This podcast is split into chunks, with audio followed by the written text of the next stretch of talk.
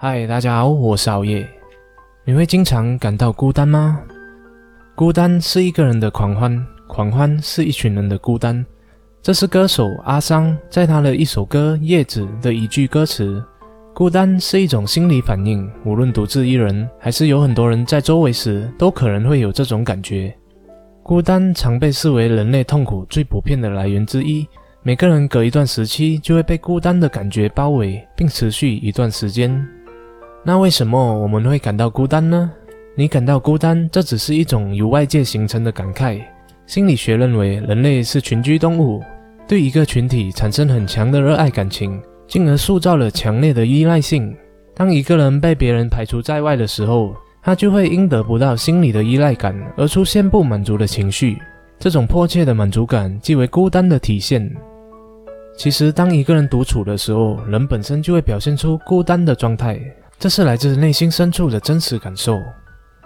当你孤单，你会想起谁？你想不想找个人来陪？这首张栋梁的歌贴切地道出孤单的原因，因为没有其他的注意力值得分散，所以我们才会觉得孤单。就会想把注意力放在某个人的身上，这时候我们就会想起某些人以及和他们一起过的经历。孤单又给我们带来了什么样的伤害？孤单会导致深重的心理创伤，扭曲我们的感知能力，剥夺我们的思考能力。它让我们以为身边的人不再在乎我们了，它使我们不敢与人联络。何必自取其辱被拒绝？难道心还不够痛吗？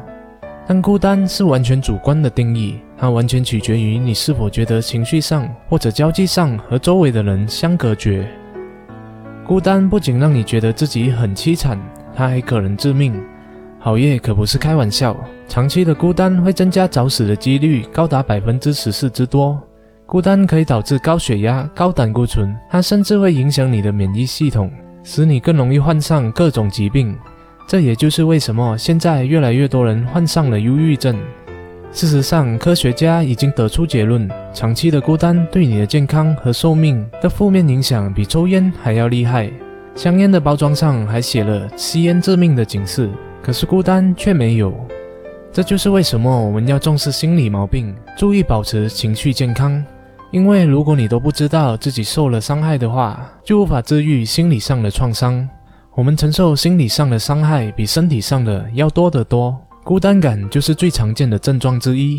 如果我们忽视了它，情况也可能恶化，就会给我们的生活带来严重的影响。那要怎样应对孤单的到来呢？以下有几个方法：第一，开放接受其他人的不一样。在感情上，如果我们失去了和其他人心理上的亲密关系，你也会感到孤单。其实每个人都是一个不同的个体，所以每个人对感情的看法也都会不同。可以尝试在忙碌的生活中，给自己留出一些空间来感受他人，并试着了解他人。这也包括了解他人的感性，了解他人的风格，学会爱别人。爱是互相的，给别人爱，别人才会以爱回报于你。一个内心充满爱的人是不会觉得孤单的。在别人需要你的时候，慷慨解囊，你也会得到极大的满足感。你给予爱，就会得到更多的爱。学会付出，不斤斤计较，你也会更加快乐。孤单自然离你而去。第二，建立自信心。在自尊上，如果你不相信你自己，对自己没有自信，看自己一无是处，低估自己的价值，那也可能让孤单找上你。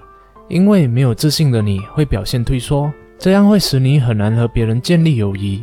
会觉得自己不如别人，所以极少和别人交往，这就是没自信造成的孤独状态。所以我们要去寻找自己的优点，多和别人交流。试想想，我们与朋友一起谈天说地，畅谈人生，这是一件多美好的事情啊！如果我们想要别人对我们开放，自然也要向别人开放，撇开心扉，接纳别人，才能体验到友谊的温暖，从而摆脱孤单的感觉。树立自信心，克服自卑感，更有信心的去接纳其他人。如果想要更了解怎样塑造自信心，可以参考好业深度经验的影片。当你在孤单的时候采取行动，当你改变对待孤单的反应，当你保护自己的自尊心，当你和负面的想法做斗争，你不仅可以治疗心理上的创伤，还可以建立起情绪恢复能力，让你不再害怕一个人的狂欢，害怕孤单的到来。谢谢大家的观赏。如果你喜欢好夜的影片的话，就请你给好夜点赞、分享和订阅，也别忘了点下旁边的小叮当，以在第一时间获取通知哦。